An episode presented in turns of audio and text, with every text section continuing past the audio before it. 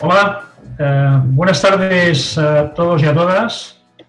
Eh, mi nombre es eh, Josep Campaña, soy el presidente de la Asociación Catalana de Gestores Deportivos Profesionales, asociación de profesionales de la gestión deportiva que cuenta ya con una historia de 28 años de antigüedad. bienvenidos a este webinar organizado por AGE y Unisport y cuenta también con la colaboración de FACDE, que es la Federación de Asociaciones y Gestores del Deporte de España, entidad que agrupa a todas las asociaciones autonómicas del Estado español. Es un placer, por tanto, saludaros, saludaros a todos y a todas en nombre de AGEP, en nombre de Unisport y también en nombre, como no, de FACDE. Quiero también destacar la participación en este webinar de compañeros y compañeras de Cataluña, del resto del territorio del Estado español, así como entre otros países de México, Colombia, Argentina, Perú, Chile, Brasil, Italia, Estados Unidos y Portugal, con un total de casi 450 participantes registrados. Por lo tanto, muchas gracias a todos y a todas por la confianza y por la apuesta que habéis hecho en esta opción y oferta formativa que os estamos ofreciendo en el día de hoy. Entre los perfiles profesionales de los participantes tenemos, entre otros, a profesionales de entidades deportivas, empresarios, abogados, universitarios y colegiados y estudiantes de ciencias de la actividad física y el deporte. Esto muestra que el tema que vamos a tratar es interesante y que eh, abarca pues, eh, un amplio abanico de perfiles profesionales que tienen interés en, el tema que se va a tratar. Pasando ya a temas de, y cuestiones logísticas de la sesión, deciros también que hemos previsto que la exposición tenga una duración de 40 minutos aproximadamente, para que la ponencia eh, de Yolanda Latorre, nuestra conferenciante, que será el tiempo que tendrá ella, y unos 20 minutos aproximadamente para preguntas con un, pequeño margen de flexibilidad, pues al acabar, si son 20, 25, pues intentaremos pues, eh, dar salida a las cuestiones, al menos a las principales cuestiones que tengáis. Podéis realizar vuestras preguntas a través del chat del webinar durante la exposición de, Yolanda. Una persona de nuestra organización se, se va a encargar de hacer una selección de las mismas, que yo mismo como moderador trasladaré a Yolanda al, finalizar su exposición. Sin más, paso ya a presentar a nuestra ponente, Yolanda La Torre, que nos va a hablar sobre la responsabilidad penal en las entidades deportivas. Un tema muy importante del cual nos debemos ocupar todos aquellos y aquellas que estamos a frente de empresas, entidades y estamentos deportivos, donde la gestión y el derecho van íntimamente ligadas, como en otros muchos ámbitos también de la gestión deportiva. En cuanto a Yolanda, eh, a la cual aprovecho mm, para agradecer eh, también pues, eh, que haya aceptado nuestra amable invitación, deciros que por parte de Yolanda es una gran profesional, aparte de ser amiga y compañera. Es especialista en, compliance por ESADE, es máster en Derecho Deportivo por la Universidad de Lleida, máster en el cual he tenido el placer de haber sido compañero de Yolanda en la misma promoción abogada en ejercicio dedicada a compliance y a protección de datos en el sector deportivo, asesora de diversos clubes y federaciones deportivas catalanas, secretaria del Comité de Compliance de Federaciones y Empresas Deportivas y también pues, ejerce como delegada de protección de datos. Añadir también como dato relevante que Yolanda La Torre fue durante cuatro años gerente del IBE, del IBE que es el Instituto Barcelona Sports, organismo autónomo del Ayuntamiento de Barcelona encargado de ejercer las competencias municipales en materia de deportes por parte de este ayuntamiento. Yolanda, ante todo, pues muchas gracias por haber aceptado nuestra invitación. Bienvenida y adelante. Hola, buenas tardes a todos. Muchas gracias, Josep. Eh, gracias a Unisport y a la asociación que presides por confiar en mí para, para este webinar. Y, bueno, si os parece, em, empezamos ya eh, directamente. Como ha dicho Beb, no voy a ver vuestras preguntas, sino que después él me las, me las pasará. Entonces intentaré hacer una explicación lo más ágil posible, porque como veréis es algo muy genérico. Voy a empezar a compartir ahora la pantalla para que podáis ver todos la presentación. Bueno, mm, como ha dicho Pep, mm, la diversidad de perfiles que, tenéis hace un poco complicado poder dar una explicación que probablemente cubra las expectativas de, todos. Así que lo que he intentado es hacer una presentación genérica y amplia para que todos tengáis una idea de, lo que es la responsabilidad penal, lo que supone y cómo podemos atenuarla. Y después, por supuesto, eh, entro en detalle con las entidades deportivas. ¿Por qué hablamos de responsabilidad penal?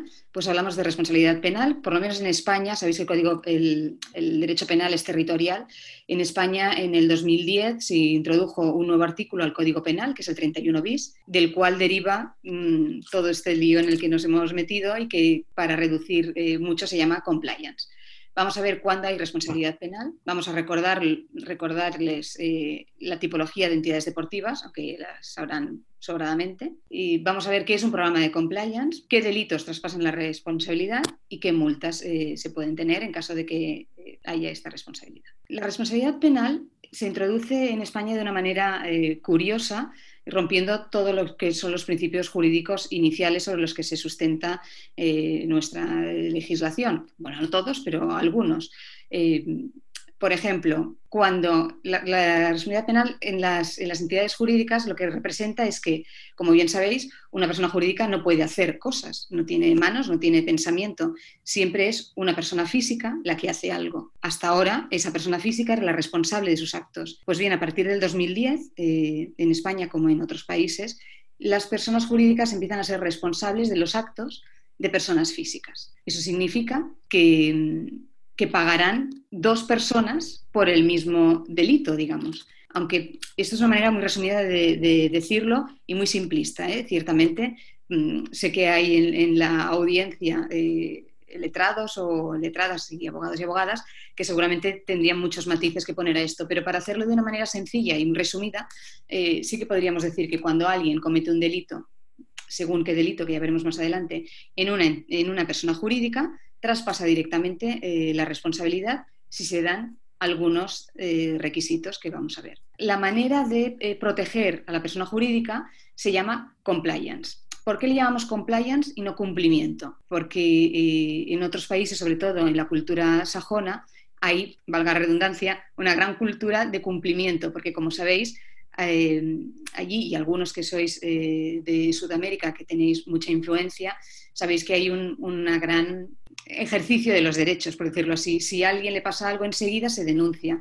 E, en España no, pasaba tanto y por lo tanto no había este, e, esta cultura de las empresas de, intentar tenerlo eh, todo y justificarlo todo. Por eso lo llamamos compliance, porque en los países sajones tienen una gran tradición de fundamentar y de justificar que cumplen toda la legislación que les afecta a su actividad. Desde el principio de los tiempos hay normas, hay normas, hay leyes. Eh, Adán y Eva tenían leyes. ¿Qué le pasó a Adán? Eh, salvando las distancias y el, sexismo eh, para las chicas que hay entre la audiencia, vamos a hacerlo reduccionista y sin ánimo de ofender a nadie.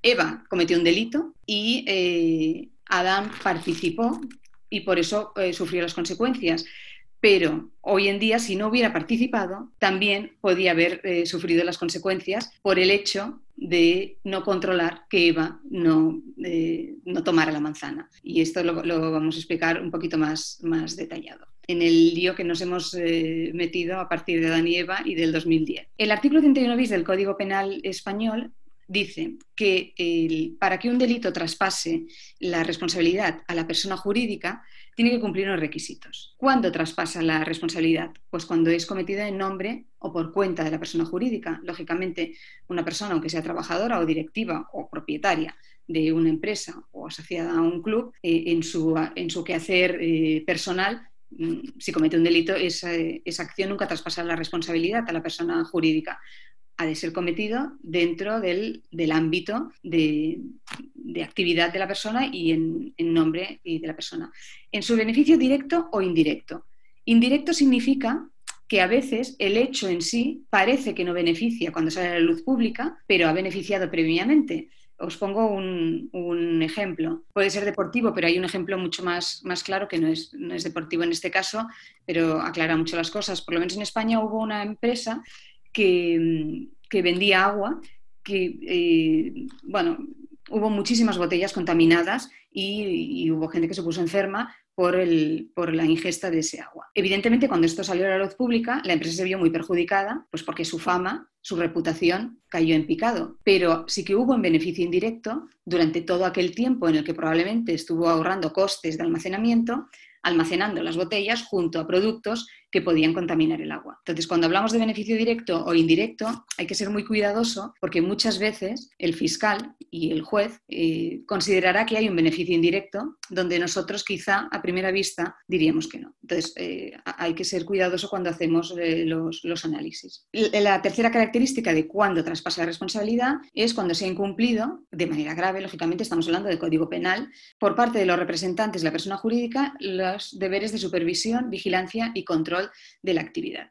Es decir, el Código Penal en el 2015 eh, hace una reforma y entonces explica cómo una persona jurídica puede eximirse de esa responsabilidad o, en todo caso, atenuarla. Y estos son los requisitos que ha de cumplir eh, la persona, establecer mecanismos de supervisión, vigilancia y control de la actividad. Eso es lo que se llama eh, compliance, de hecho, son las normas y los controles que vamos a poner, porque lo que es evidente es que nadie puede poner un, policía detrás de cada trabajador o de cada eh, asociado que haya a la persona jurídica. Tenemos que establecer unos controles que atenderán al proceso en el que se enmarque el riesgo que hemos determinado. ¿Quién puede cometer el delito que traspase la responsabilidad? Pues está copiado directamente del Código Penal tal cual. ¿eh? Los representantes legales que actúen o bien individualmente o como representantes de, un órgano de la persona jurídica, pues, puede ser una persona que actúa individualmente, eh, imaginemos, pues el socio de un club, o puede ser un miembro de la junta directiva, y que están autorizados para tomar decisiones en nombre de la persona jurídica. Y también quien está sometido a la autoridad de esas personas, es decir, cualquier persona prácticamente, que forme parte de la persona jurídica, porque en toda persona jurídica hay quien manda y quien obedece, por decirlo de una manera muy reduccionista. Aunque en las entidades deportivas es un poco diferente y lo veremos más adelante. ¿Siempre traspasa responsabilidad? No, siempre no. Solo cuando no tengan un programa de compliance que es algo que han implementado de manera eficiente, y lo marco en amarillo para, poder eh, hacer un inciso, eh, tenemos que haber implementado y ejecutado con eficacia, lógicamente antes de la comisión del delito, un modelo de organización y gestión que incluye las medidas de vigilancia y control idóneas. Como lo tenéis delante, ya os lo leéis, eso es precisamente un programa de compliance. Es decir, una serie de normas que vamos a, a escribir que vamos a dar a conocer para que todo el mundo sepa que la persona jurídica, la dirección de la persona jurídica, no quiere que se cometan ciertos actos. Esto que sería mm, de perogrullo, ahora vamos a tener que demostrarlo. Está claro que la mayoría de las personas jurídicas, de la dirección y de la propiedad de las personas jurídicas, no quieren que en su seno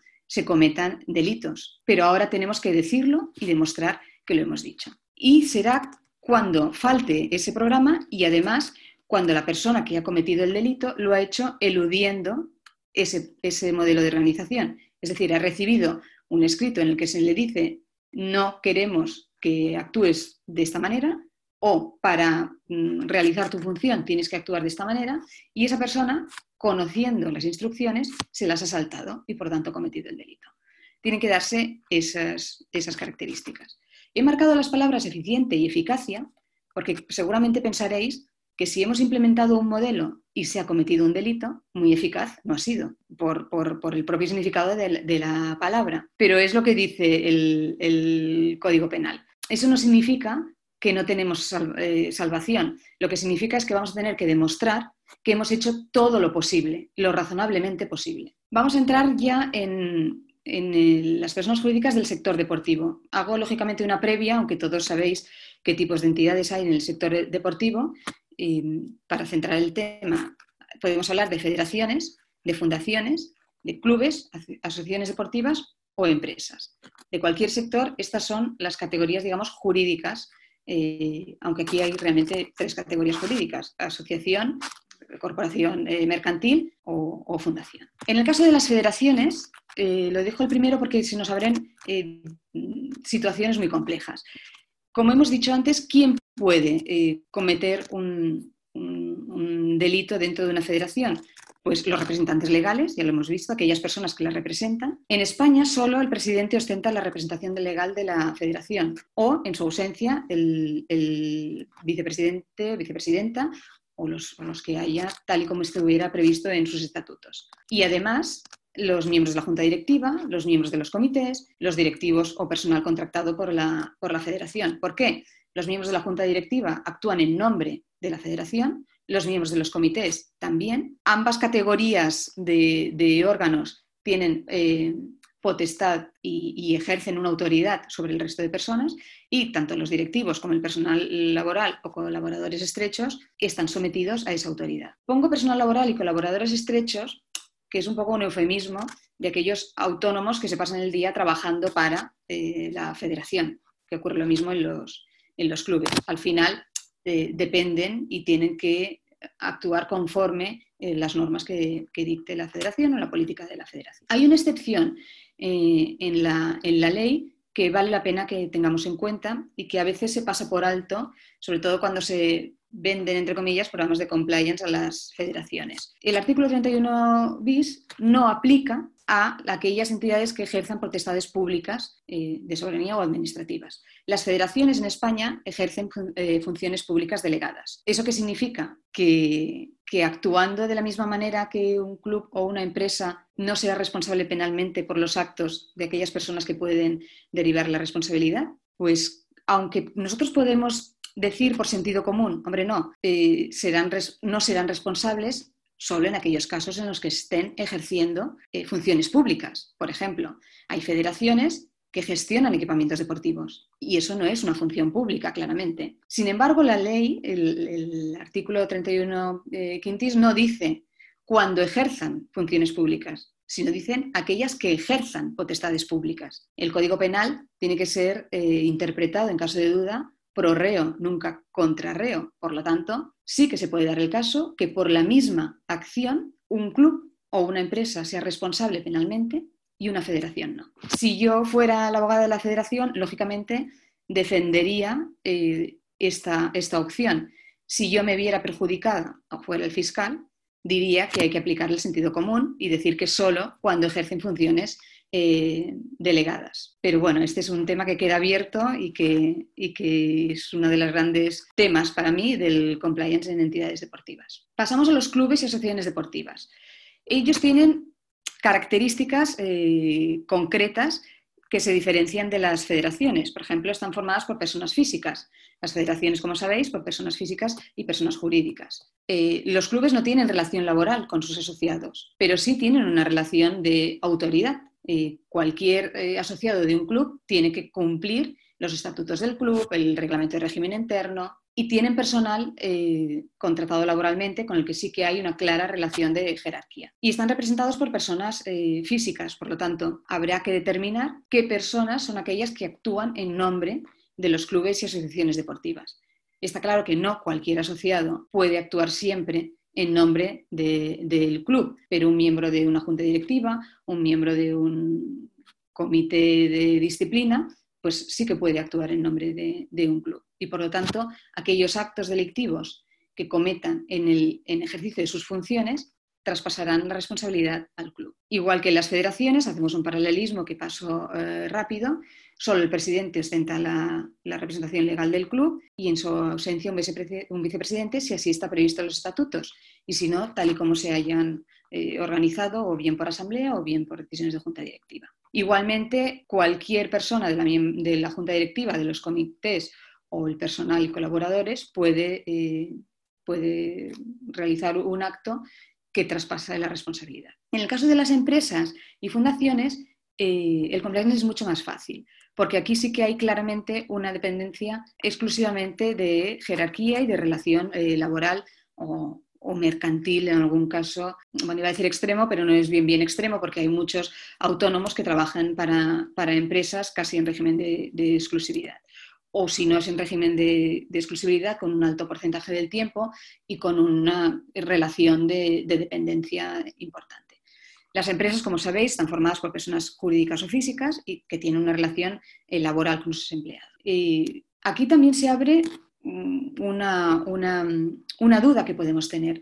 Cuando una empresa o una fundación eh, está representada por otra empresa, si esta otra empresa ha sido condenada penalmente, se ha demostrado que, ha cometido un delito, traspasará la responsabilidad a la empresa a la que representa? Pues eh, probablemente sí. Por lo tanto, tendremos que hacer due diligence a la hora de saber con quién nos asociamos. Igual que hay que hacerlas respecto a las personas que contratamos, ¿eh? laboralmente o, mercantilmente. Igualmente, dependerá de cada empresa quien tenga la representación otorgada, pueden ser una persona o varias, lógicamente es el órgano de, gobierno. Y, quienes dependen de ellos, pues cualquier persona que tenga que obedecer órdenes o que, esté sujeta a una relación de jerarquía. Vamos a ir a los delitos que transmiten la, responsabilidad en concreto de la entidad. Y aquí vamos a poner, si podemos, algunos ejemplos. Eh, los he puesto por orden y también es muy, es, muy genérico. ¿eh? Solo si se cometen estos delitos se transmite la responsabilidad,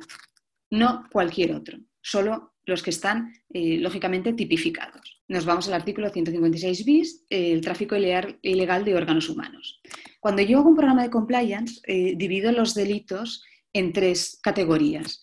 Los que por la actividad de la empresa o de, la asociación no se pueden cumplir, eh, eh, no, se pueden, eh, no, se pueden cometer porque no, no, forma parte ni del proceso ni de la actividad. Los que los puede cometer cualquier persona jurídica y los que los puede cometer esa persona jurídica especialmente pues porque se dedica a actividades en las que hay riesgo. Dentro de estas categorías, el tráfico ilegal de órganos humanos yo siempre lo he puesto fuera de aquellos delitos que se pueden cometer porque ninguna eh, persona jurídica que se dedique al deporte tiene un proceso en el que toca órganos humanos. Un hospital tiene pues, un riesgo alto de cometer este delito, lógicamente, pero una entidad deportiva no. Sin embargo, no sé si os suena el caso del Barça y el, problema con el trasplante de un órgano de, uno de sus eh, directivos cuando era jugador o a punto de ser eh, exjugador. Claro, yo este delito nunca lo hubiera puesto en una entidad deportiva. Sin embargo, mm, se podría haber dado el caso o se, bueno, su compliance officer cuando saltó el tema seguramente tuvo que mm, correr un poco y ponerse a mirar eh, qué había pasado aquí y protegerse y demostrar claramente que no ha habido. Si hubiera habido este, este delito, el Barça hubiera sido eh, imputado, si se hubiera cometido. Pero digamos que no sería un error ni un mal programa de compliance el que excluyera este delito porque no entra en, un, proceso eh, normal. La manipulación genética tampoco, la trata de seres humanos tampoco, en principio prostitución y corrupción de menores tampoco. Eh, el abuso sexual no es un delito que traspase la responsabilidad hay que diferenciarlo de eh, prostitución y corrupción de menores. Hay veces cuando voy a algún club, sobre todo si, el club no es muy grande, que enseguida quieren poner e, este delito. Si hacemos un compliance penal, independientemente de que sea recomendable poner normas para que ello no se produzca, si se cometiera no traspasaría eh, la, la responsabilidad porque no hay en ningún proceso, de ninguna manera ni remotamente, el club, la federación o la empresa se va a ver beneficiado de un abuso sexual. Recordad que para que haya eh, traslado de responsabilidad tiene que haber un beneficio. Nunca va a haber un beneficio en este caso. Eh, entonces, el de abuso no, mm, no es uno de los que trataremos, pero la prostitución y corrupción de menores, si se pudiera dar, pues eh, tendría que tratarse en un programa de compliance. Para mí, este está fuera de, programa. Ningún club, club, deportivo se va a ver beneficiado porque alguien pues cometa este delito con algún, con algún menor. Descubrimiento y revelación de secretos. Bueno, pues este es un delito que se puede cometer en cualquier, en cualquier persona jurídica. Si uno accede a, documentos eh, de una manera ilícita y los hace públicos, pues puede cometer el delito. No hace falta que se dedique a, una actividad eh, deportiva, puede ser cualquier empresa, puede hacerlo. Igual que una estafa, igual que una frustración en la ejecución. Frustración en la ejecución, para los que no seáis eh, juristas, es eh, cuando la empresa está en, en concurso, está intervenida, es, eh, o cuando lo va, lo va a ser, es eh, detraer bienes del, del, patrimonio. Igual que insolvencias punibles, lo puede cometer cualquier persona jurídica, intentar, intentar aparentar más insolvencia de la que realmente tiene para perjudicar a sus acreedores. Alteración de precios en subastas públicas. Pues este lo he puesto en negrita porque dependiendo de la entidad que, vaya, que pudierais tratar o a la que pertenezcáis, eh, puede ser que sea un delito de los que específicamente se pueden cometer. Muchas entidades deportivas se presentan a concursos públicos para gestionar equipamientos deportivos.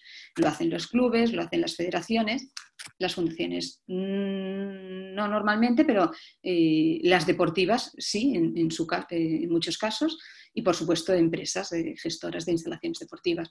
Por lo tanto, es un delito que una fábrica de zapatos pues, eh, difícilmente va, a cometer porque no, no, no, hay concursos públicos para fabricar zapatos, pero en cambio sí que los hay para gestionar instalaciones deportivas. Entonces, entraría dentro de la categoría en la que las entidades deportivas están específicamente, digamos, capacitadas para cometerlo. Los daños informáticos eh, los pueden cometer determinadas empresas, no especialmente eh, una empresa deportiva, porque no se dedica a, tratar con trabajos con, perdón, con programas de informática, ni tiene que tener un alto conocimiento en informática como para poder eh, dañar un sistema ajeno. Contra la propiedad industrial o intelectual, pues, aquí sí, específicamente eh, a veces eh, contra, la, contra la industrial, dependiendo de la empresa, lógicamente, contra la intelectual, casi todos, pues porque mm, las, las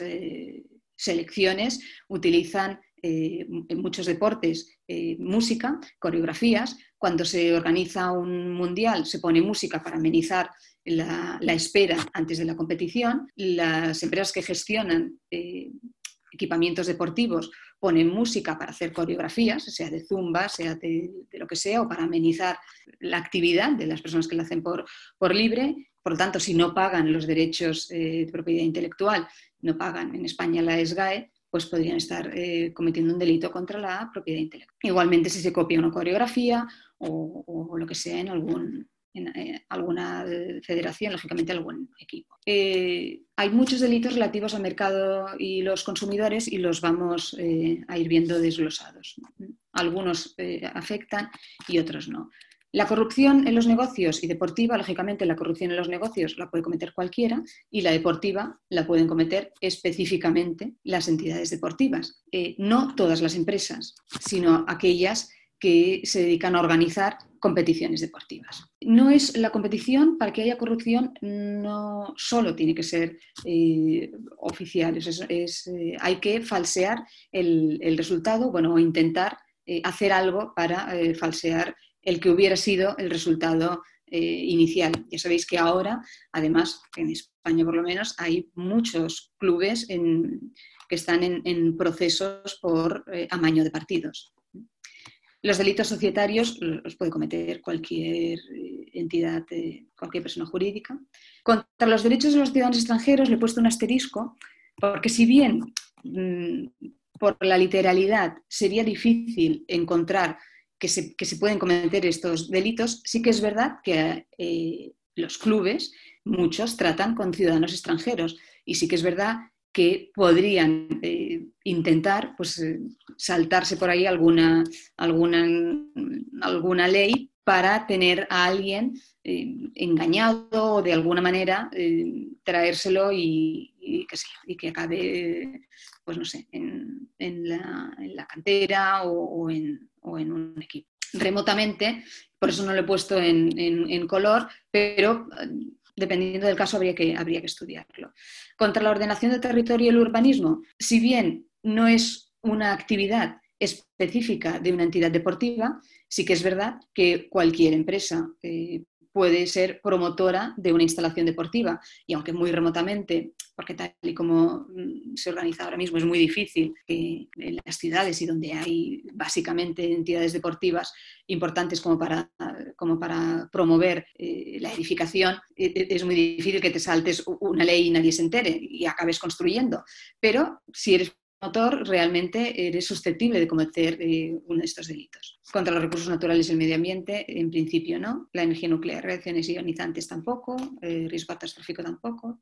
Contra la salud pública, contra la salud pública sí es uno de los delitos que específicamente se pueden cometer, pues porque si alguien está especialmente motivado para consumir sustancias que hagan que su cuerpo dé el máximo de rendimiento, son las personas que hacen deporte. No necesariamente deporte de competición, también las que hacen deporte por, por, por estética. Entonces aquí hay que tener eh, cuidado bien en vía federativa, en los clubes o incluso en las entidades que gestionan equipamientos públicos, que nadie eh, esté vendiendo sustancias que están prohibidas y que, que afectan, lógicamente, a la, salud. Falsificación de moneda y efectos timbrados, no. Falsificación de tarjetas de crédito, no.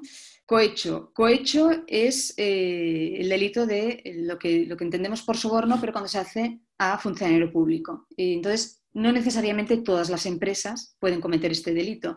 Sin embargo, lo he puesto en negrita, bueno, en, granate fuerte, porque, porque la mayoría de entidades deportivas tratan con las administraciones públicas, incluso si son empresas. Sobre todo las empresas que gestionan equipamientos, sean porque se presentan a concursos o, por lo que sea, lógicamente, una empresa que fabrica eh, calzado deportivo, pues no, no tendrá un riesgo alto.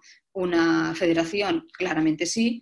Un club deportivo, dependiendo de la entidad también. Y una empresa, pues si se dedica a tratar con la administración pública porque gestiona equipamientos públicos, eh, pues también puede hacerlo. Igual tráfico de, influencias. Cuando uno trata con, personas que tienen influencia, puede traficar lógicamente con, esa influencia. El blanqueo del, capital lo he marcado porque cualquier, hoy en día tal y como, está la legislación de blanqueo de capital, prácticamente eh, cualquiera puede cometer un delito de blanqueo de capital, porque no es solo el, delito no es solo blanquear el, dinero, sino es utilizar, eh, disfrutar, digamos, de un dinero que ha sido eh, blanqueado. Entonces es, fácil que cualquiera lo pueda cometer, pero sobre todo pensad que mm, cualquier operación que no tiene una trazabilidad, o sea, cualquier operación que se haga en, cash, dependiendo lógicamente de la cantidad, es susceptible de,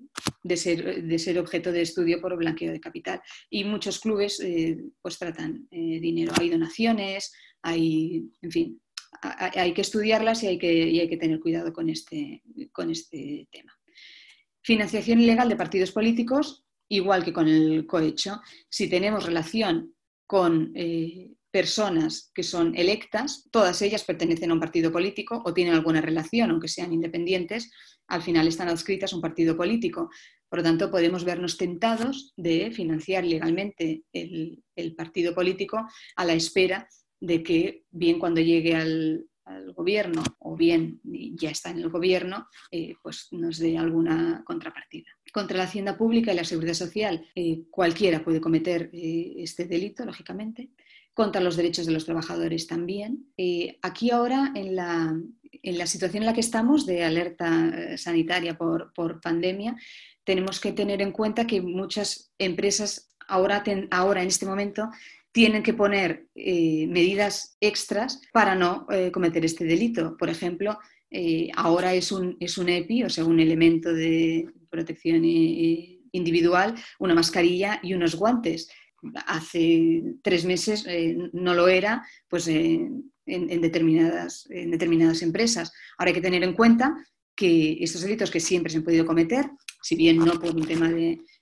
protección de la salud de los trabajadores, sí por otros, por otros temas, pues por, un abuso de, poder, por, em, bueno, por, por por vulnerar sus, derechos, ahora en esta situación y mientras dure, tenemos que estar especialmente alertas porque es no cumplir con, determinadas normas sanitarias, ahora mismo puede ser un delito que traspase la responsabilidad a la persona jurídica. Derechos fundamentales y libertades eh, públicas son, son eh, lo he puesto en rojo porque casi cualquiera puede cometerlo. Es el no permitir que alguien se exprese eh, por ejemplo, el derecho, la libertad de expresión, es un derecho fundamental y una libertad pública. Y por lo menos en España, eh, últimamente estamos viendo que es, un, que es un derecho que se esgrime mucho para, para reprender ciertas actitudes o para penalizar ciertas actitudes. Eh, os voy a poner un ejemplo. En, un, en un campo de fútbol se, se dicen eh, muchas cosas pero además tanto los campos de fútbol como muchos clubes, como, como algunas, mm, algunos espacios de empresas, sobre todo de entidades deportivas, que la mayoría tienen espacios grandes o, tienen, o gestionan pabellones, a veces los alquilan a terceras entidades, no deportivas, que organizan, pues, lo que sea, actos. Yo puedo, yo, yo puedo pedir un permiso para presentar un libro que he escrito, por ejemplo, en, un pabellón deportivo, y imaginemos que me lo deniegan porque, porque consideran que la materia sobre la que versa el libro, pues eh, no, es, no es políticamente correcta. Bueno, pues yo podría eh, decir que están coartando mi, eh, libertad de, expresión. Entonces, tenemos que tener en cuenta que quizá hay que analizarlo, es una manera muy genérica, pero lo que intento es hacerles pensar sobre el hecho de que no tenemos que hacer un check rápido sobre todos aquellos delitos, sino que tenemos que ir un poquito más allá. Y ustedes me dirán, bueno, pero ¿cómo puede beneficiar eso al, club el hecho de que le nieguen o le permitan eh, presentar el libro? Bueno, pues porque eh, puede beneficiarlo porque si lo da a conocer y es una entidad pues, que quizá no tenga muy buena prensa, nos da a nosotros buena prensa o, al revés, no, estamos de acuerdo y, le, permitimos y le, estamos cobrando un alquiler. Nos estamos beneficiando de una manera o de otra. Hay que analizarlo caso por caso y ver si esa entidad tiene muchos requerimientos de, alquilar eh, espacios y en, qué, y en qué circunstancias. El odio y el enaltecimiento del odio es, un delito que últimamente, eh, lo que antes era, mm, digamos, lo considerábamos mala educación y era reprobado solo socialmente, últimamente es reprobado también eh, penalmente. En los campos de fútbol, los insultos eh, racistas o, sexistas, esto que se está viendo mucho, ahora lo podemos bueno, lo podemos eh, denunciar como delito y no solo pagan las personas que lo han hecho, sino también el club en el cual se ha realizado o, la entidad a la que pertenecen esas, esas, personas. De las organizaciones criminales, mm, probablemente dirán, ¿y quién va a decir cuando hace un análisis de riesgo que puede cometer ese delito? Pues eh, ciertamente es complicado, pero desde luego las entidades deportivas no se autoorganizan de una manera eh, eh, extraña para, delinquir o para bordear la, ley, sino que se autoorganizan para ofrecer competiciones deportivas o espectáculo deportivo. Igual que los, de, que los de terrorismo, si bien es cierto que hay empresas no deportivas pero sí que hay empresas importantes multinacionales que han sido denunciadas por un delito de terrorismo por eh, contratar servicios de empresas que se sospechaba que estaban financiando ah, al terrorismo, sobre todo empresas de países de Oriente. Así que cuando tenemos un patrocinador eh, que quizá trabaja en territorios donde hay terrorismo, tenemos que hacer un buen estudio de mm, cuáles son sus actividades para no vernos esquichados por su, eh, por su actividad o por sus eh, por, las actividades de las personas que lo, que lo, conforman. ¿Cuáles son las penas? Pues las penas van desde la multa económica a, la pena de muerte. en, España se instala la pena de muerte para la persona jurídica porque una de las penas que puede ser es la disolución de la persona jurídica. Entonces, la multa económica pues, dependerá, y ya saben que las multas dependen, van por, días. Eh, si, a, si, a, la pena a la persona eh, física le corresponde tantos años de cárcel, la persona jurídica, si lo que le han puesto es una multa económica, pagará a tanto por día eh, de, cárcel con la que el delito sería castigado.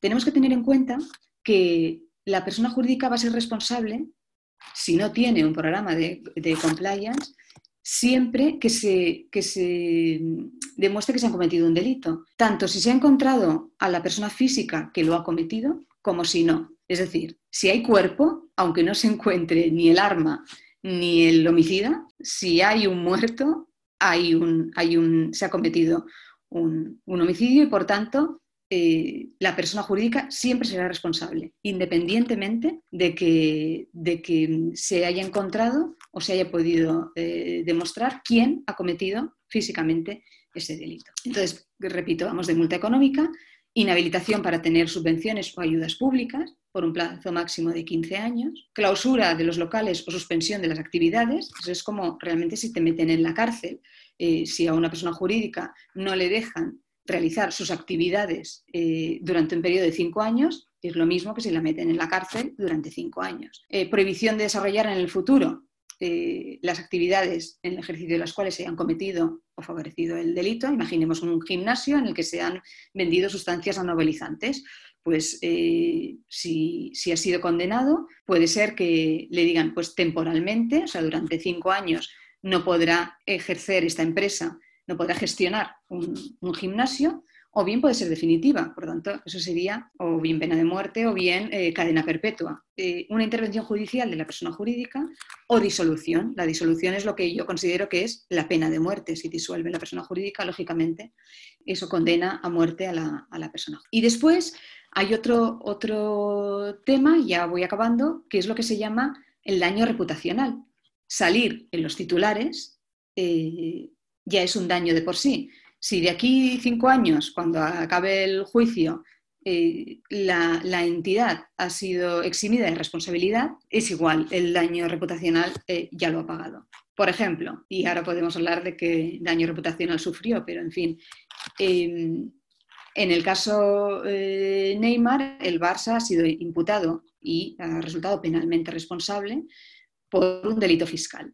Mm, no se pudo determinar quién eh, físicamente lo cometió, formalmente y legalmente así consta, no se sabe quién físicamente lo cometió, pero se sabe que ha habido un delito eh, fiscal y por lo tanto el Barça eh, ha sido condenado penalmente a, pagar una multa. Si, no hubiera sido condenado porque hubiera resultado absuelto, como ha sido el caso, por ejemplo, de, un ex directivo del, del Barça, un expresidente como Sandro Rosell, su reputación durante todo este tiempo hubiera sido dañada igualmente. Entonces, es importante que intentemos no llegar a, que se sospeche siquiera que hemos cometido ese delito. Y para eso eh, sirven eh, los programas de compliance. Otro caso son las multas eh, al Sevilla por permitir la exhibición en su canto de una, pancarta de, de, aficionados. Es lo que os decía de los delitos de odio. Pues un grupo de aficionados que fueron además eh, identificados como, una peña o, algo parecido a una peña, cometieron este delito, pero eh, el, Sevilla eh, tuvo que pagar la multa también, no solo los aficionados. Otro, el fútbol español está en el banquillo por el amaño de, partidos. Entonces, ¿cómo podemos, cómo podemos solucionar este problema que en el 2010 trasladan a cualquier persona jurídica? Y es eh, ¿qué voy a hacer si, una persona comete, una persona de mi entidad comete uno de los delitos que, está previsto en el Código Penal, que me traspasen la responsabilidad a la persona jurídica que yo dirijo o, que yo, o de la cual soy propietario. Eh, porque claro, como ya os decía, es imposible vigilar a todas las personas. Entonces, lo que hace el Código, bueno, lo que hace el legislador es en el 2015 explica en el, Código Penal aquella, eh, aquella, diapositiva que os he dicho que tenía marcado en, amarillo la palabra eficacia y, eficiente. Eh, da unas pautas de qué tenemos que hacer para eximirnos de esta responsabilidad. Eximirnos, lo dice textualmente, e, eximir, por lo tanto, aunque, hay, aunque la Fiscalía dice que no, eh, sí, exime responsabilidad.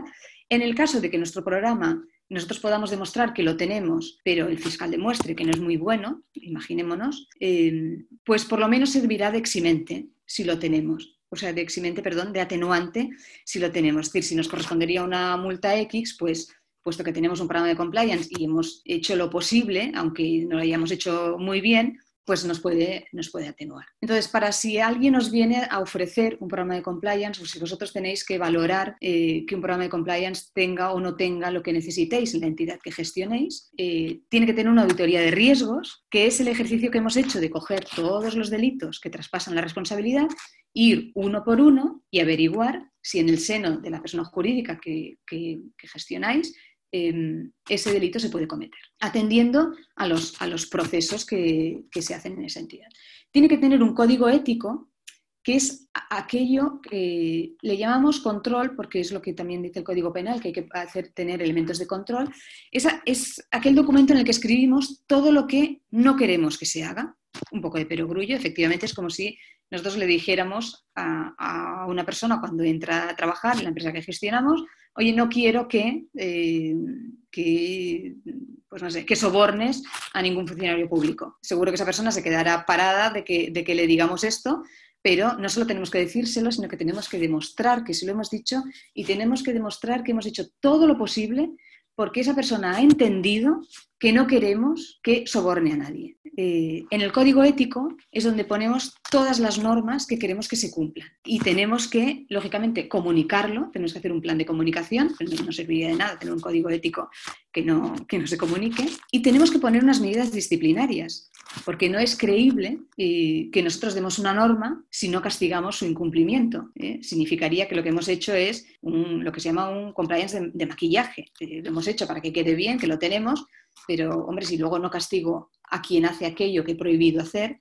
pues no, no es muy creíble. Las medidas disciplinarias tienen que, eh, no nos las podemos inventar, tienen que obedecer si es el personal laboral, al Estatuto de los Trabajadores y a la legislación vigente, a los convenios colectivos, y lógicamente si es de un club o de una federación, nos referimos a asociados, tienen que estar referidas a, los estatutos y a nuestros reglamentos de régimen interno. O sea, no nos podemos inventar, pero sí que tenemos que amparar esas medidas en la legislación eh, vigente. Tenemos que hacer un plan de formación, tenemos que, formar por lo menos una vez al año a todas las personas cuyos actos nos, pueden derivar nuestra... Eh, responsabilidad penal en nuestra entidad, lo que os decía, para decirle cuándo tú puedes cometer un delito, haciendo qué, cómo lo puedes cometer y qué tienes que hacer para no cometerlo. Tenemos que dejar constancia de que le hemos dado la formación, por lo tanto, hay que guardar eh, un listado con los asistentes y con, sus firmas. Tenemos que identificar qué medidas vamos a implantar.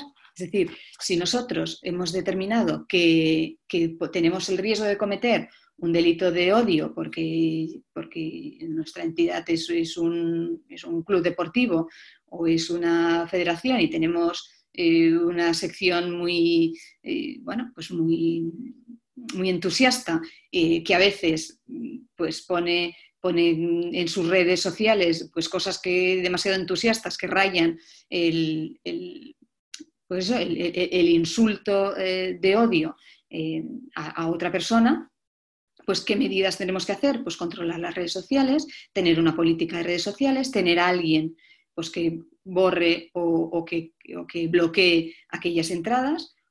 Tenemos que comunicar a todas las personas que forman parte de la asociación que no queremos que en los campos deportivos o cuando van a ver a, los equipos del club o a la selección, si es la, federación, cómo tienen que comportarse, que, que, no toleramos determinados comportamientos y tenemos que demostrar que lo, que lo, hemos comunicado, que la persona ha recibido el comunicado y que lo ha entendido. Y eso la única manera de hacerlo es a través de la, de la formación. Entonces, las medidas a implantar pues dependerán del proceso. Como os decía, ¿qué medidas vamos a implantar para que no se vendan eh, sustancias eh, anabolizantes? Además de decirlo, además de dejarlo por escrito, además de formarlo y estar seguros que las personas nos entienden, pues eh, hacemos un, protocolo de cómo debe comportarse, cuál debe ser la actitud pues de las personas que forman parte de la, plantilla o, de la junta directiva o del, órgano que sea, para que nosotros podamos determinar claramente o, poner alertas de, sospechas. Hay que estudiar los protocolos. La mayoría de las entidades no tienen protocolos. Entonces, eh, eh, estudio de protocolos digamos que es una manera muy amable de, decirlo. Realmente lo que, lo que tenemos que acabar haciendo cuando estamos implementando un programa de compliance es hacer el protocolo. Y un protocolo es escucharles, eh, ver cómo hacen las cosas, cómo, cómo, cómo escogen la música para una coreografía. Pues eh, la entrenadora o el entrenador pues se va, no sé, a YouTube y empieza a escuchar músicas. O cómo lo hace yo creo que la mejor manera de hacerlo, como os digo, es escuchar, porque no vamos a hacer un protocolo artificial que represente burocracia y que al final nadie acabe cumpliendo. Tenemos que redactarlo tal y como lo hacen y estar muy atentos a ver dónde podemos poner aquel control. Una manera fácil de establecer un control es que haya una persona que supervise. Pues, por ejemplo, la, persona que está al cargo de, la creación de la coreografía, mm, que suele ser eh, un entrenador o entrenadora, eh, elige la música y la comenta pues con el, director o directora deportivo. Entonces, aquí ya está claro que hay otra persona que, que, está viendo si esa música la vamos a pagar, si no la vamos a pagar, y transmite por escrito Mm, pues que sea gerencia o a quien sea, para, el, para la competición de este año las coreografías utilizadas van a ser estas de tal entidad y la persona, eh, sea contable, sea gerencia, sea quien tenga encargado eh, ese tema, pues tendrá que realizar las acciones necesarias para, para mm, realizar los pagos que, que haga falta. Después, eh, el informe de cumplimiento normativo es allí donde se recoge todo lo que hemos hecho. Como hay este informe, eh, es un informe que se tiene que elevar a la junta directiva o al, órgano de gobierno, si es una empresa, y lo tienen que aprobar, ahí verán pues si ha habido eh, coreografías, si no ha habido, y pueden preguntar si se ha pagado, no se ha pagado, exigir el comprobante. Ahí hay un control extra, el último control, que es el órgano de gobierno. Los protocolos que se hacen los tiene que aprobar desde mi punto de vista la, junta directiva para que tenga la máxima vigencia, pero aquellos documentos, tanto el manual de compliance, que es el que recoge todo esto que estamos eh, diciendo, como por ejemplo la auditoría cuando se hace o la memoria, desde mi punto de vista, en el caso de una entidad asociativa, tienen que aprobarlo la Asamblea, la Asamblea General. ¿Por qué? Porque todos sabemos que todo aquello que se aprueba en Asamblea es de obligado cumplimiento. Por lo tanto, si hacemos un código ético, si tenemos un manual de compliance, si tenemos unos protocolos que afecten a las personas asociadas, hagámoslo aprobar por asamblea, además de por junta directiva, porque si después aquella persona asociada eh, hace algo en el que eh, en representación de la empresa o que un tercero pueda pensar que es en representación de la empresa em, y nos puede eh, derivar responsabilidad, bueno, el hecho de que lo hayamos aprobado en asamblea es uno de estos controles que hemos puesto, es uno de estos eh, seguros que tiene la entidad para decir, bueno, es que esa persona es un miembro de la asociación, se ha aprobado en asamblea, se ha enviado el acta de la asamblea, todo aquello que se aprueba por asamblea está a disposición de todo el mundo, por lo tanto, cuando esta persona ha hecho esto, lo ha hecho saltándose claramente una orden de la Asamblea General. De esta manera, eh, podemos demostrar que la entidad ha hecho todo lo posible porque todo el mundo haga lo que tiene que hacer y esa persona se ha saltado el procedimiento y ha, delinquido. Lo que os decía, el manual de compliance y los protocolos es justamente todo aquello que hacemos que hay que dejarlo por escrito porque tenemos que tener una trazabilidad. Lo que se dice de palabra no es demostrable. Eh, pensad que eh, el compliance eh, nace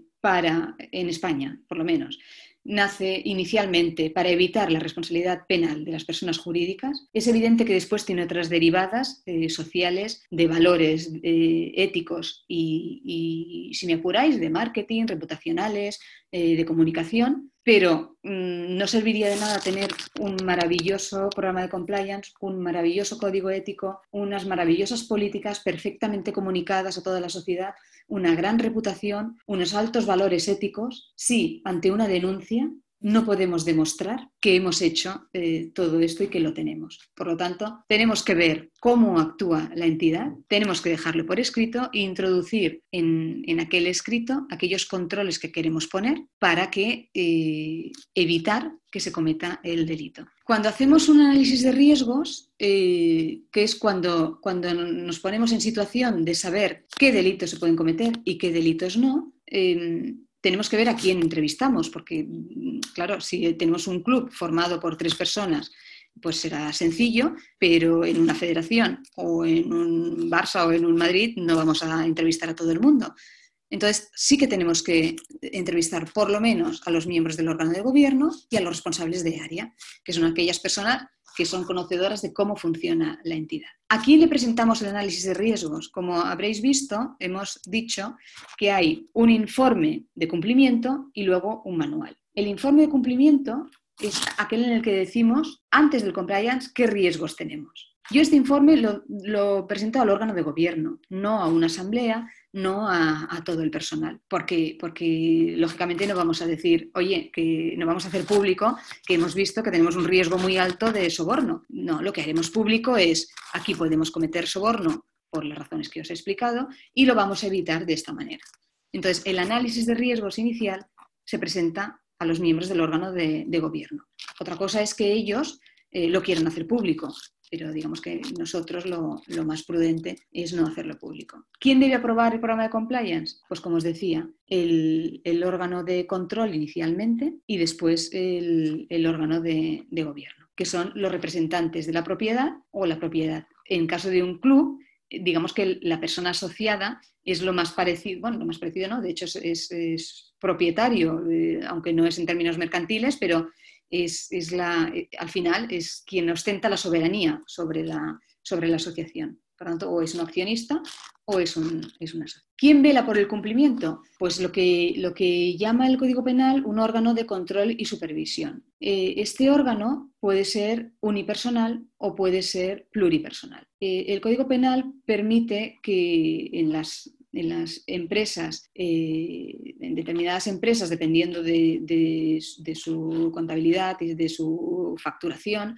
eh, sea un, administrador o una administradora y, si no, pues tiene que ser alguien, eh, alguien específico.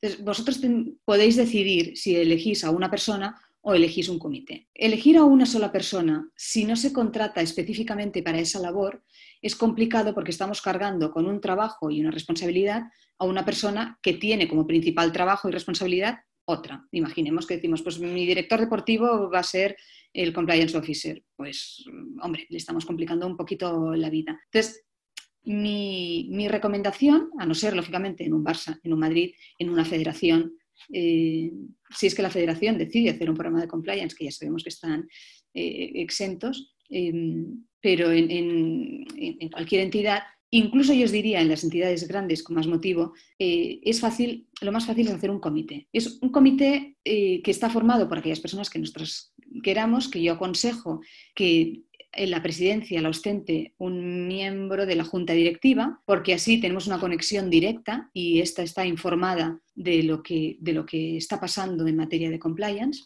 porque así transmite directamente la voluntad del órgano de gobierno eh, al comité y el comité le transmite directamente lo que hace a la, junta directiva. Pero no es obligatorio, ¿eh? no, hay un, no, hay un, diseño eh, establecido por ley. Este es, digamos, mi, consejo. O sea, una presidencia, una persona que ostente las funciones de, compliance officer porque alguien tiene que coordinar y que, y que ser responsable al fin y al cabo, y después vocales que sean responsables de área, de manera que, entre todos se dividan esa responsabilidad y esos vocales pues hagan, por ejemplo, cuando hacen reunión de equipo, pues si la hacen cada mes, pues cada tres meses o cada seis, introduzcan en el orden del día un punto de compliance. ¿Habéis tenido algún problema? ¿Os funcionan bien los protocolos? Eh, ¿Habéis tenido alguna eh, sugerencia? Eh, y lo que sea. Y después una secretaría del comité que aquí, si puede ser, es mejor que sea, lógicamente, un jurista y puede ser externo. Muchos colegas dicen que el, órgano de control puede ser externo, puedes contratar externamente. La verdad es que el, Código Penal dice un órgano interno de la entidad. Si es interno, es interno. yo no soy externa de, o sea, no soy interna de ninguna entidad, soy siempre externa. Yo no puedo ser la compliance officer, pero sí puedo ser la secretaria del comité, porque el órgano se crea en el seno de la entidad. Ese órgano es un órgano interno. Otra cosa es que podamos tener miembros que asesoren y que sean, pues eso, asesores externos, profesionales eh, independientes que asesoran en función de sus conocimientos. Hay un, tema que acabo de ver, de darme cuenta, que no he puesto eh, y que es un error que, estará corregido, que es el canal ético. El canal ético es un medio fundamental eh, como, como elemento de control para, eh, como elemento de control para detectar posibles irregularidades. Canal ético que se empezó llamando canal de denuncias y que por lo menos en nuestra cultura mm, es duro eh, denunciarnos los unos a los otros y entonces lo llamamos canal ético. Es aquel canal que además ha salido ahora una directiva eh, reciente de la Unión Europea que permite que sea anónimo. siempre ha sido mm, confidencial, obligatoriamente confidencial. Ahora se permite, incluso eh, se puede llegar a obligar que sea anónimo.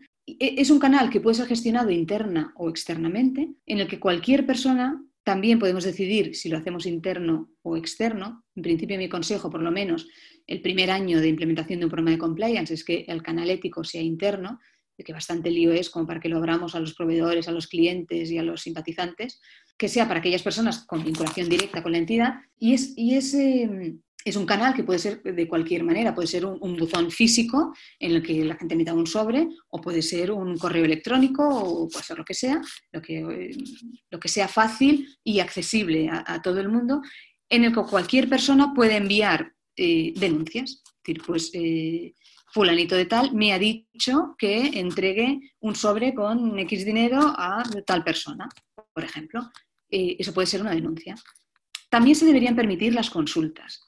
Eh, ¿Por qué? Porque las consultas nos pueden dar mucha información sobre, uno, las dudas que hay sobre compliance, para que luego las formaciones sean mucho más enriquecedoras y más ajustadas a las necesidades y, nos puede dar información de, a ver, si tengo tres dudas sobre lo mismo, quizá hay alguien que está haciendo algo mal y nadie se atreve a denunciarlo. Tenemos que tener un protocolo de cómo tratamos esas denuncias, eh, durante cuánto tiempo se puede abrir una investigación cuánto tiempo tiene que estar abierta, cómo respondemos, cómo la tratamos. Tenemos que tener en cuenta que estas investigaciones, eh, si llegáramos a la conclusión de que se ha cometido un delito y el órgano de gobierno eh, decide mm, pues denunciarlo, lógicamente tiene que ser una investigación que cumpla todos los requisitos y todas las garantías, tanto para el denunciado como para la persona denunciante. Eh, entonces, el canal ético es un elemento fundamental para recibir información y para evitar eh, la comisión de, los delitos.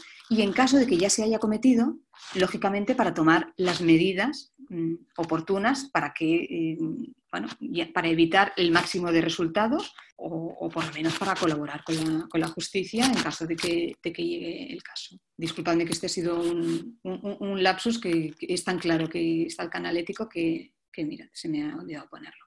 Entonces, ¿qué es? Eh, volvemos al compliance officer. Como os decía, el comité de compliance puede recibir el canal o no puede recibirlo. ¿Qué es lo que obligatoriamente es interno, este órgano de control y supervisión.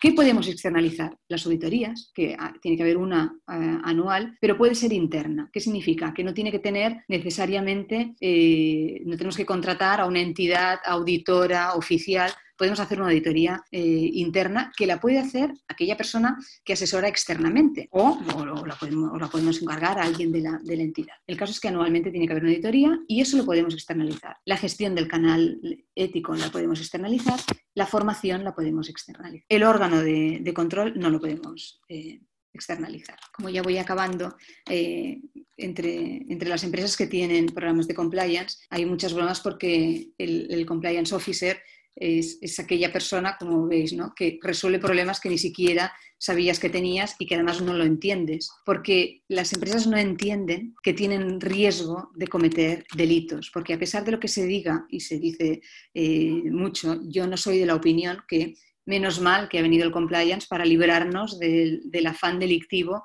de todas las personas. Eh, yo soy de la opinión de que la mayoría de las personas nos levantamos por la mañana y vamos a trabajar pensando en hacer nuestro trabajo lo mejor posible y que, que a veces se cometen eh, delitos, pero aunque un delito hay que cometerlo con voluntad, ¿eh? no, no, no, por error, hay algunos eh, imprudentes, pero lo que quiero decir es que la ética uno la lleva de serie.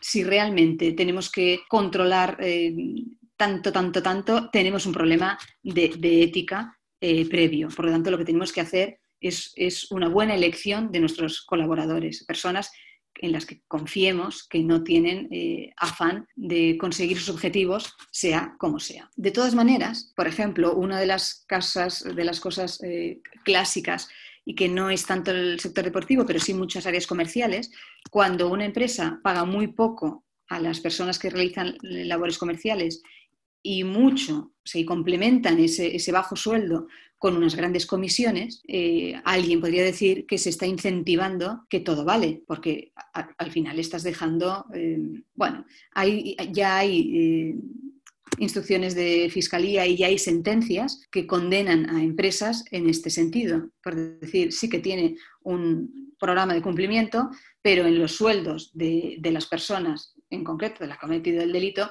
se ve quieren mirar para otra parte, porque eh, el sueldo es muy bajo comparativamente con el que...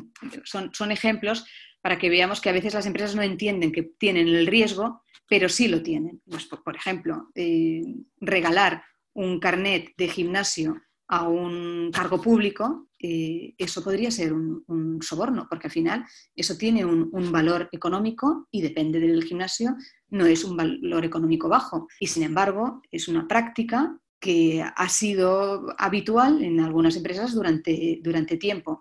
Antes probablemente no era un delito, ahora lo es y ahora además traspasa la responsabilidad.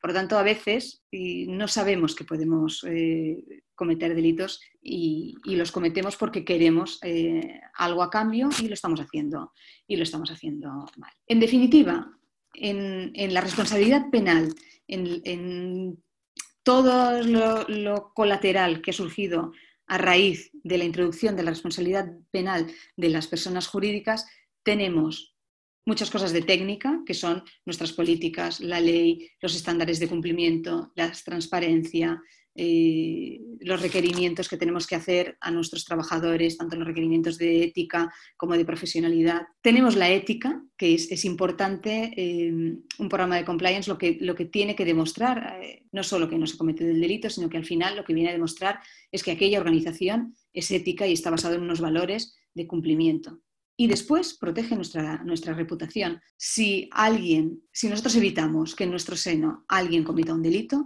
vamos a ser una empresa con mejor reputación.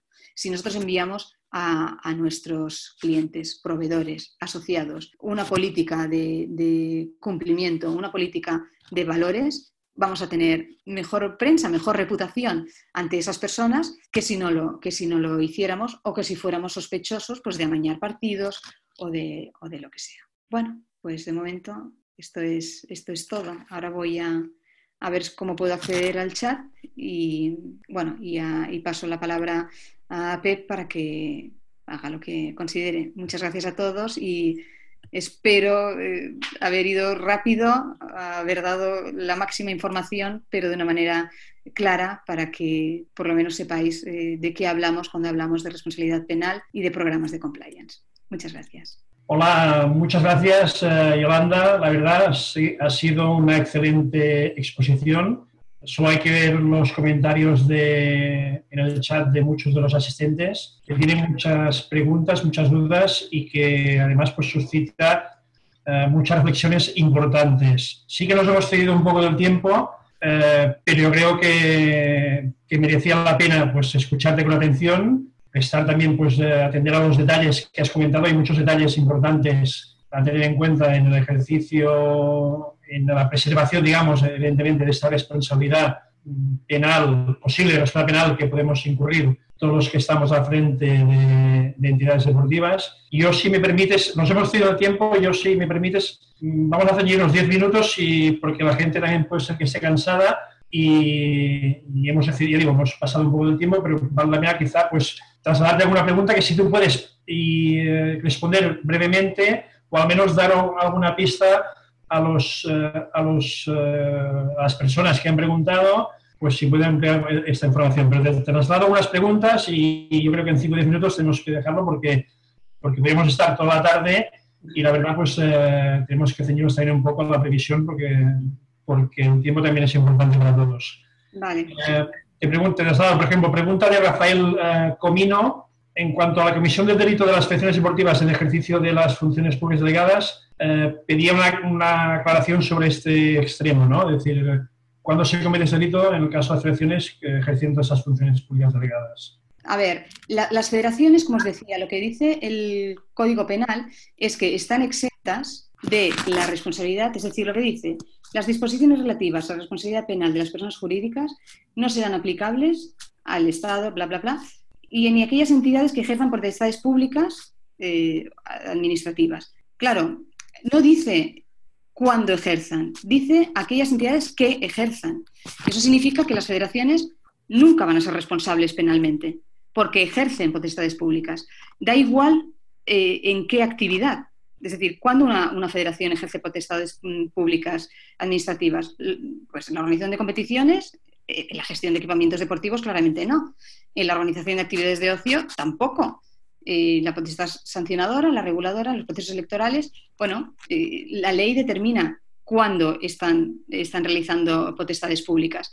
Pero tampoco es tan importante porque lo que dice el Código Penal es que no les aplican aquellas que ejerzan, no cuando las ejerzan. Por lo tanto, hagan lo que hagan, desde mi punto de vista, las federaciones están exentas de la responsabilidad penal de las personas jurídicas.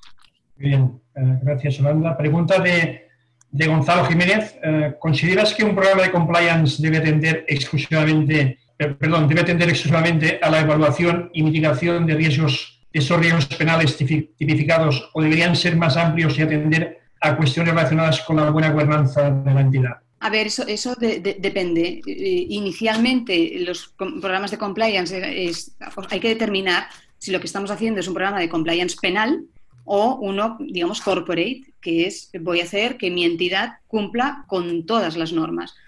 E, evidentemente, desde mi punto de vista, lo mejor es hacer uno, eh, uno corporate, uno que, incluya normas de gobernanza, porque además es un, es un efecto colateral de un programa de, compliance, incluso solo del penal. El hecho de protocolizar, de dejar por escrito, de establecer controles, profesionaliza muchísimo la, la, actividad y, el trabajo de, las personas. Por lo tanto, eh, supongo que tu pregunta es, una pregunta sugerencia, estoy totalmente de acuerdo. Eh, cuanto más amplio sea el programa de compliance, mucho mejor. Sí, sí. Bien. Otra pregunta también interesante en, el ámbito de las entidades deportivas, de los clubes sobre todo. Eh, pregunta de Eric Giravén, ¿cómo se regula el personal voluntario? ¿Tendrían que incorporarse a un programa de compliance? el personal voluntario son una de las personas a las que hay que formar como si fueran, eh, como si fueran eh, trabajadores, porque al final eh, realizan tareas igual que un, que un, personal laboral, lo único que lo hacen voluntariamente. Pero sí, sí, tienen que conocer el código ético, tienen que ir a las formaciones. Sí, sí, sí. Desde mi punto de vista, sí. Queda claro.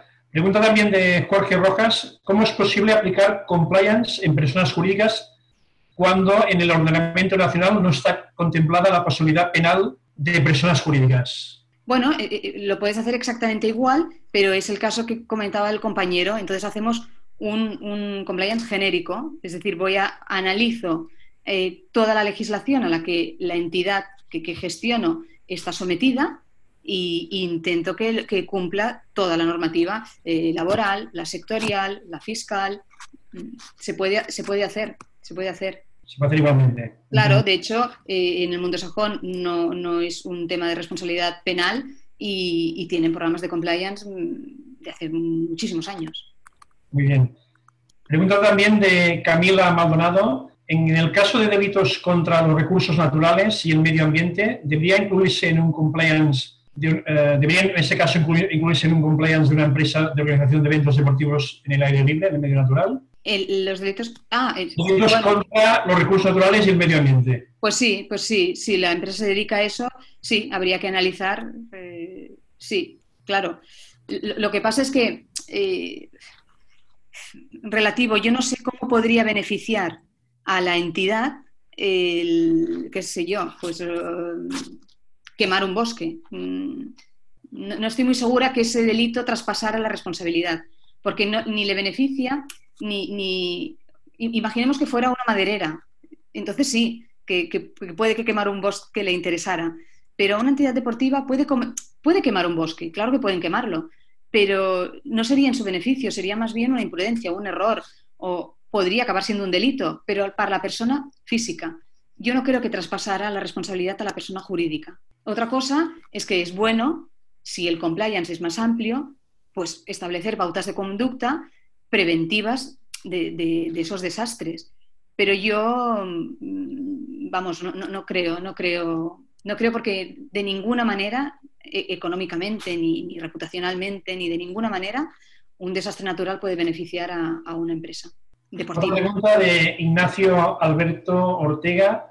Eh, si el delito es cometido por una persona jurídica en otro país, ¿dónde se juzga? ¿En el país del delito, en donde se ha fundado la empresa o en ambos? A ver, e, e, eso depende del, delito, porque ya sabemos que el Código Penal es territorial. Entonces, eh, aunque cada vez menos y, mucho menos eh, los países de procedencia vuestras hay delitos que lo pueden ser en España y en otro país no, el delito se juzga donde se comete normalmente o o, puede ser de donde es la persona víctima también. muy, bien, muy, bien, Una aclaración en ese caso que solicita David Gutiérrez. En el supuesto que has comentado del Sevilla mm. y las pancartas de sus aficionados, ¿podemos hablar de que la, si hay en ese caso responsabilidad penal por parte del Sevilla? Sí, sí. Y por eso fue multado, sí, sí. Muy bien, esa aclaración, muy bien. Eh, pregunta de Marta Marín. Si el profesional que me ha realizado el plan de compliance no lo hace correctamente y mi empresa realiza o comete un delito, ¿el hecho de tener un plan de compliance me atenúa o elimina mi responsabilidad como entidad jurídica? Si no es correcto, la atenuará, pero no la eliminará. Y la atenuará dependiendo. imaginemos que viene alguien y os quiere vender un programa de compliance por 500 euros. Pues, pues ya se ve que por 500 euros no te van a hacer un buen programa de compliance. Entonces, eh, yo creo que ningún juez aceptaría que tú has querido hacer un programa de compliance y que te han engañado. Eh, ahora, si te ha costado un precio razonable del mercado y sencillamente has tenido mala suerte y has dado con un mal profesional, eh, entonces sería un atenuante. Muy bien, gracias. pregunta de Quique Pérez. El código ético del club solo tiene que contener los supuestos que indican eh, la transmisión de responsabilidad y entonces además añade dentro de los derechos fundamentales, como refleja el artículo 14 de, en este caso de la Constitución Española, las medidas para prevenir los casos de igualdad, género, interacción social podrían verse reflejadas aquí y ser una buena iniciativa por parte de los clubes el aprovechar un programa de compliance para poder intervenir en casos de desigualdades de género e integración social. Claramente, sí, sí, sí. Pensad que un programa de compliance no es obligatorio, por lo tanto podemos hacer lo que queramos con él. No es obligatorio en el sentido que no vais a tener nunca inspección y si no lo tenéis os va a multar, como si lo es, por ejemplo, pues una adecuación a la protección de datos. Cuando algo no es obligatorio, tenemos la posibilidad de hacerlo como queramos. Cuanto más amplio sea, mucho mejor.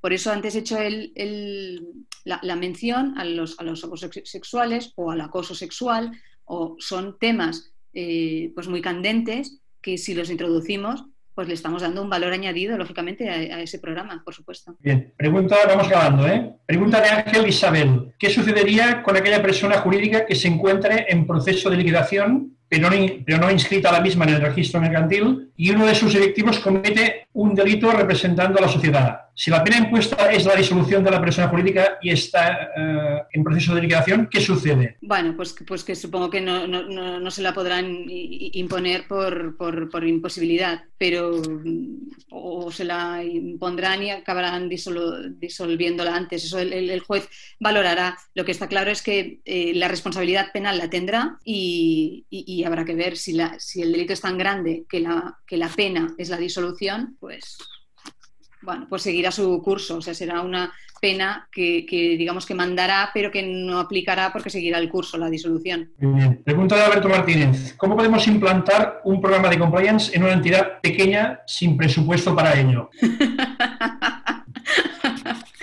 pues, pues hombre, como, como, haces cualquier cosa sin presupuesto, mm, mal. Eh, si no tienes presupuesto, eh, tienes que coger los, delitos que, pueden traspasar la responsabilidad, ver dónde puedes cometerlos y elaborar básicamente un código ético, hacer formación, distribuirlo.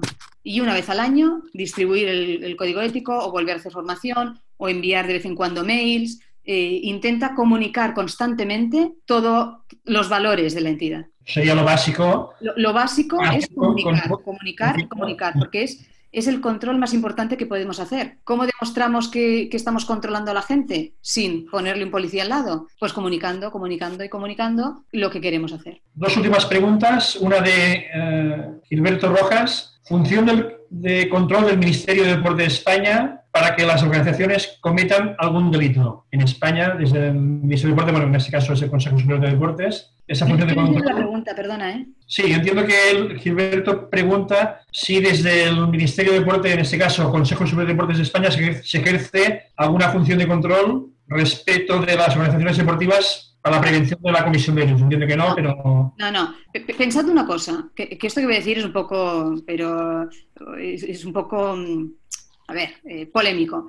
Todo el mundo tiene derecho a cometer un delito, si queremos. Eh, en principio. Luego, lógicamente, tenemos el deber de eh, sufrir las consecuencias. Pero no hay una obligación, por eso os decía que el compliance no es obligatorio, lo que pasa es que es lo único que nos salva, pero no es obligatorio.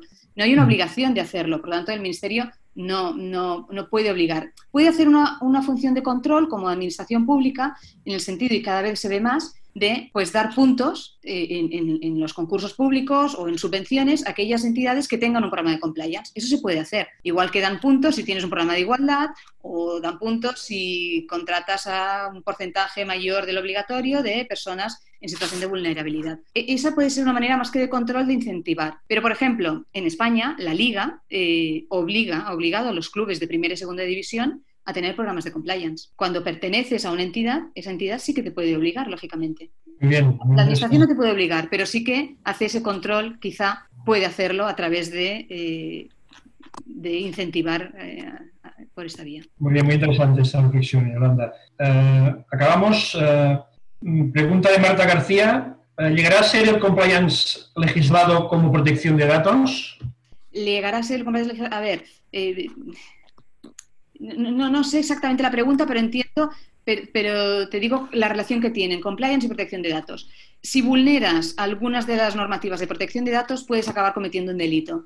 Por lo tanto, mm, para tener un programa de compliance y cumplirlo, necesariamente tienes que estar adecuado a la, legislación de protección de datos. Muy bien. Y ahora sí, la última, eh, de Diego Martínez. ¿Quién o cómo se puede valorar, valorar y o validar un programa de compliance. Creo que lo has dicho antes, pero... Bueno, eh, eh, depende. Si lo que quieres decir es quién lo tiene que aprobar internamente, el órgano de gobierno. Si queremos saber, eh, como decía la otra compañera, si el programa es bueno o no es bueno, hay unas certificaciones. ahora hay, hay unas ISOs, y en España ISOs y UNES, son las 19.600, 19.601, que, que ahora mismo solo Bureau Veritas está certificado por la Autoridad Nacional de, Certificaciones para certificar un programa de compliance. Entonces, si queremos la certificación oficial, eh, pues vamos a una certificadora, AENOR, eh, Veritas en este caso, tal. La única, lo, que quiero decir es que otras certificadoras ya están certificando programas de compliance, pero no tienen la oficialidad de la ENAC. Hoy mismo solo Veritas lo tiene. Pero es una, es una manera de, de asegurarnos de la calidad. No es obligatorio y no significa que solo por el hecho de que presentes el sello te lo van a dar por bueno. Eso también ha quedado claro, hay sentencias y hay instrucciones de fiscalía. Muy bien, pues si te parece, eh, yo creo que ha sido muy interesante pedir disculpas a, los asistentes al webinar porque ha habido una cantidad importante de preguntas, pero hemos tenido que filtrar para ajustarnos un poco el tiempo. Nos hemos cedido, he cedido, al final llevamos una hora. Lo lamento mucho, eh, eh, al abrir la pantalla completa he perdido el reloj.